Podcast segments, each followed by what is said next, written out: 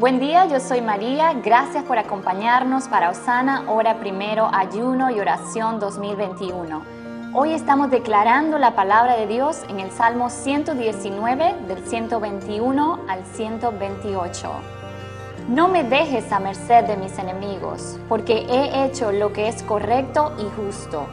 Te ruego que me des seguridad de una bendición. No permitas que los arrogantes me opriman mis ojos se esfuerzan por ver tu rescate, por ver la verdad de tu promesa cumplida.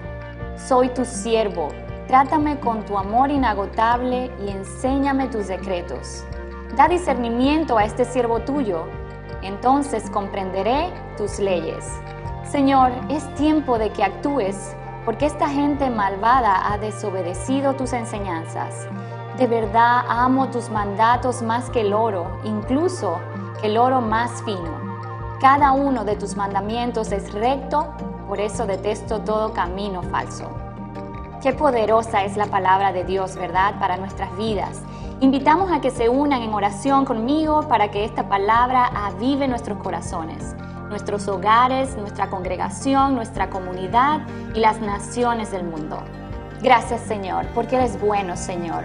Gracias porque tú tienes control de mi vida Señor y aún de las personas que quieren hacerme daño Señor.